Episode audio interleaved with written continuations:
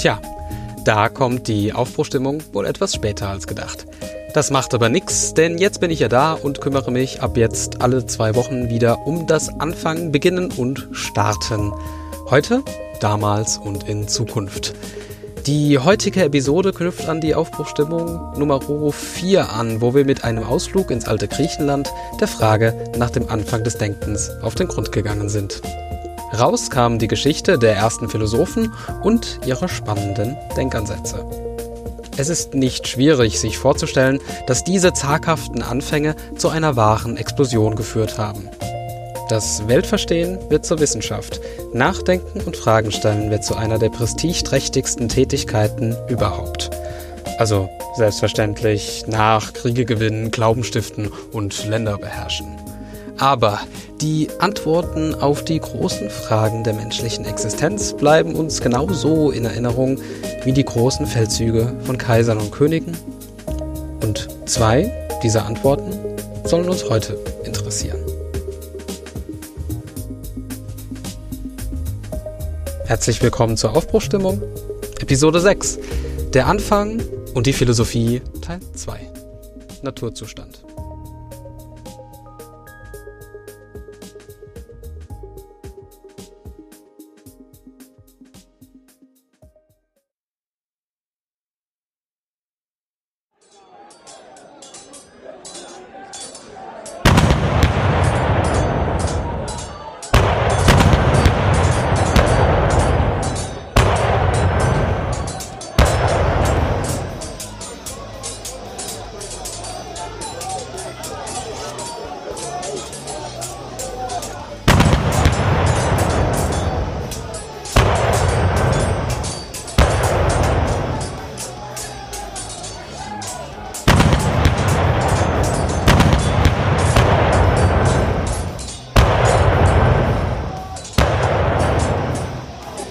Prag, Sommer 1618. Nach dem sogenannten Zweiten Prager Fenstersturz beginnt mit den ersten Gefechten in Böhmen der Dreißigjährige Krieg. Schätzungen zufolge werden der Krieg und seine Folgen sechs Millionen Menschen das Leben kosten.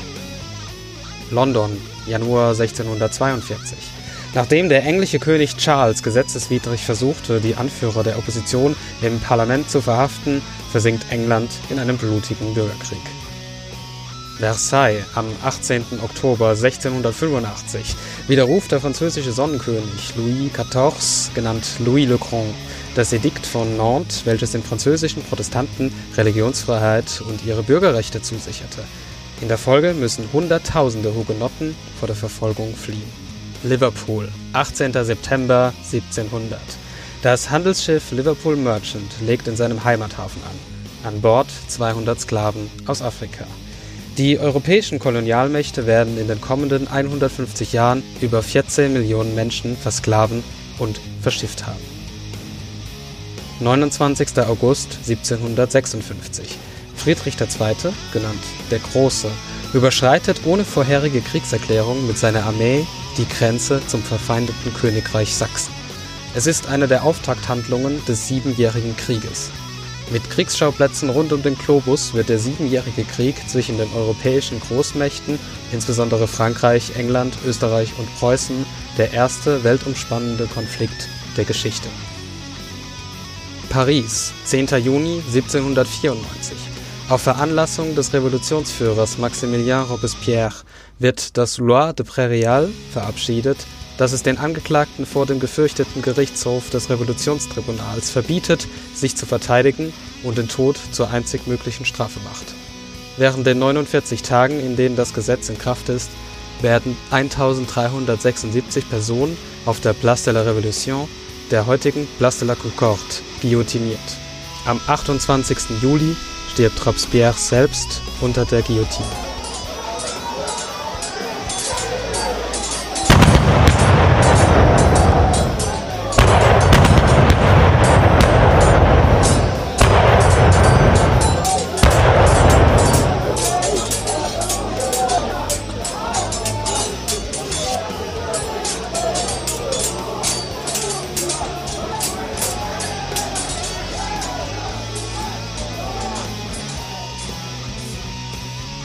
Zerstörung, Krankheit, Hunger, Tod, Gewalt.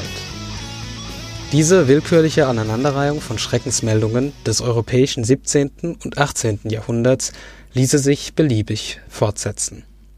Parallel zu den machtpolitischen Verschiebungen dieser Zeit etabliert sich das absolutistische Herrschertum, tun sich immer größere wirtschaftliche Ungleichgewichte auf. Ausbeutung, Not, Ungerechtigkeit gehört zur Tagesordnung. Es ist auch die gleiche Zeit, in der das Denken einen Sprung macht.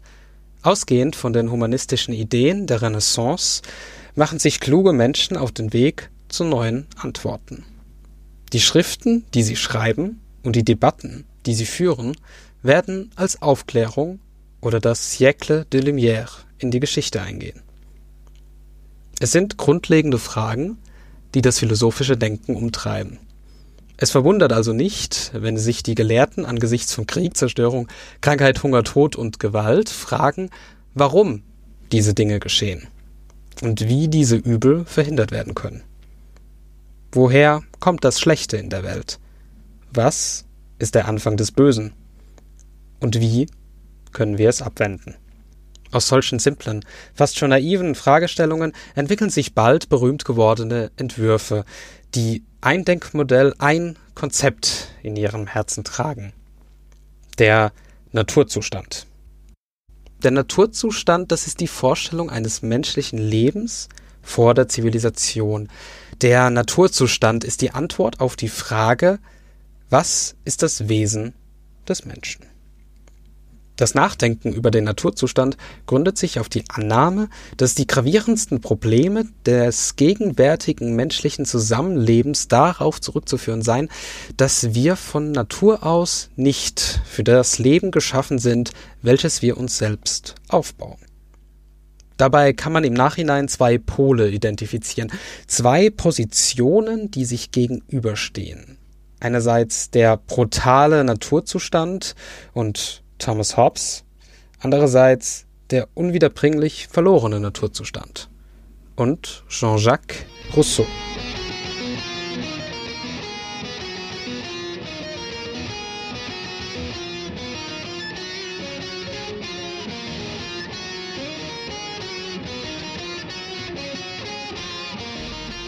Hobbes und Rousseau werden gerne als direkte Gegenspieler verklärt. Dabei sind sie sich nie persönlich begegnet.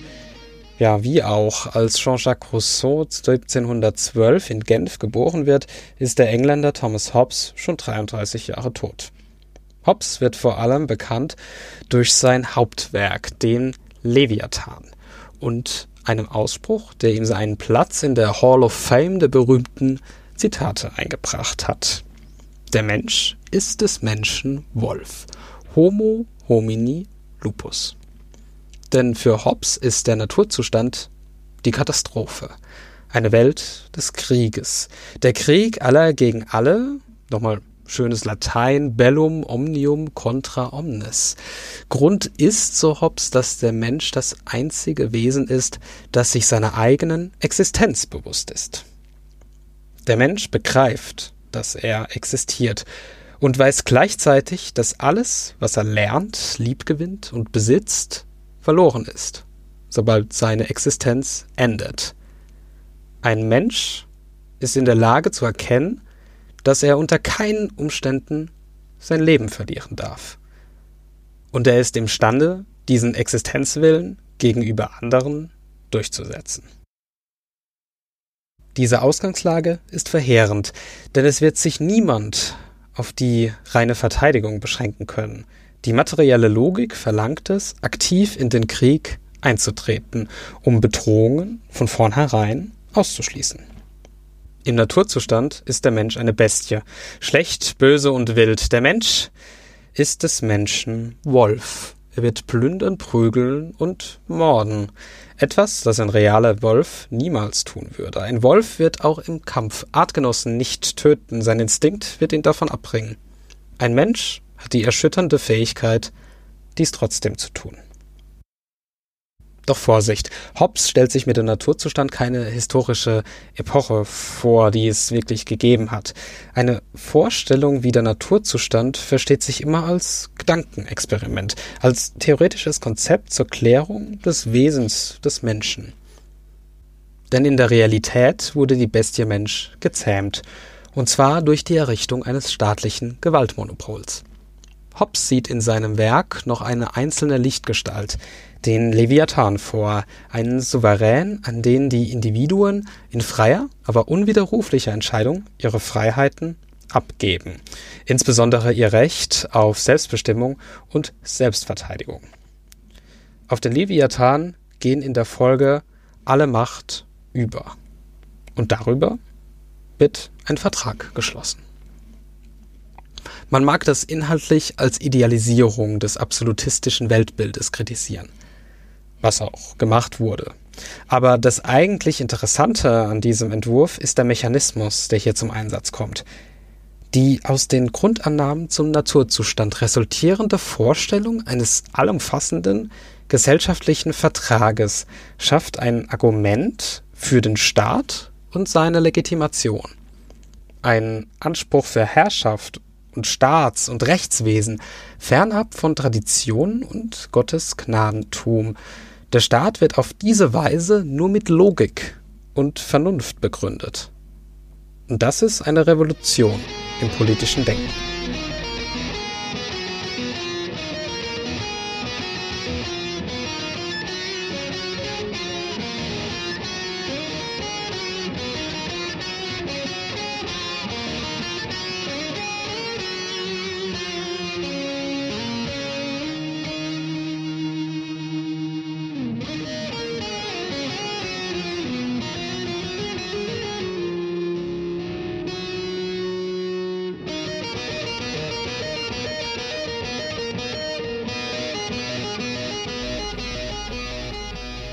In ein ähnliches Horn bläst 100 Jahre später Jean-Jacques Rousseau. Auch er entwickelt mit dem Contrat social ein Konzept vom Gesellschaftsvertrag als Legitimation für den Staat und ist damit einer der einflussreichsten Vertreter der politischen Philosophie. Der Weg, den er in Richtung seiner Überzeugung beschreitet, dass der Staat auf einem Vertrag beruhen muss, ist aber ein völlig anderer als der von Thomas Hobbes. Für Rousseau ist die Geschichte der menschlichen Zivilisation eine Geschichte der gegenseitigen Hervorbringung von Abhängigkeiten. Mit der Entwicklung in Technik, Kultur, Justiz, Gemeinwesen, Landwirtschaft, Handel und so weiter und so fort wurden die Menschen immer abhängiger voneinander und in diesem Sinne unfreier. In Rousseaus Idealvorstellung des Naturzustandes als Zeitpunkt der größten Un Abhängigkeit im wahrsten Sinne des Wortes. In diesem Zustand existieren die Menschen ohne Merkmale einer entfremdenden Kultur. Hier zeigt sich der krasse Gegensatz zur Idee von Thomas Hobbes. Für Rousseau ist der Mensch von Natur aus gut, wird aber von den gesellschaftlichen Konstellationen verdorben. Er ist zum Beispiel der Überzeugung, dass die Anerkennung von Eigentum die Menschen in Klassen teile, Deshalb wird er oft als eine Art Vormarx betrachtet. Ja, Rousseaus Gesellschaftsvertrag soll jedem Citoyen ermöglichen, sich wieder so frei zu fühlen wie im Naturzustand. Die bürgerlichen Freiheiten des Contrat social sollen gewissermaßen die natürliche Unabhängigkeit simulieren.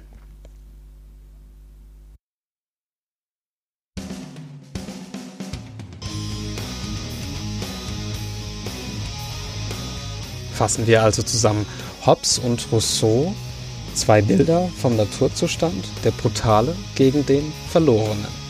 Beide Denker entwerfen jeweils ein eigenes Bild vom Wesen des Menschen und liefern damit Gründe für die Abhängigkeiten und Grausamkeiten in der Welt. Und sie liefern ebenfalls beide Anleitungen für die Überwindung der Ungleichgewichte, der Not und des Bösen der eine will den Menschen zähmen, der andere will ihm verschollene Freiheiten zurückgeben. Das Konzept des Naturzustands greift damit nicht nur die drängendsten Fragen der Zeit auf, sondern legt gleichzeitig die Grundlage für die moderne politische Philosophie. Die Verfassungen rund um den Globus leben bis heute im Geiste dieser theoretischen Grundlegungen und der Diskurse, die sie angeregt haben. Insbesondere Rousseau ist als ein Vater, ja oder eher Großvater der französischen Revolution, ein einflussreicher Denker unserer heutigen demokratischen Strukturen. Mit dem Konzept Naturzustand wird der Anfang zur Methode. Zentral für die Argumentation ist nämlich die Differenz zwischen dem Zustand, für den der Mensch scheinbar geschaffen ist, und dem Zustand, in dem wir uns de facto befinden. Diese Grundidee ist auch in unserem heutigen Alltag präsent. Zum Beispiel, wenn wir uns fragen, ist das, was wir essen, überhaupt gesund für den menschlichen Körper? Stichwort Laktose, Gluten etc. pp. Die ideengeschichtliche Fiktion Naturzustand und die dahinterliegende Frage nach dem Wesen des Menschen wirkt also bis heute. Einmal als kulturgeschichtliche Idee und zweitens in den Vertragstheorien der politischen Philosophie.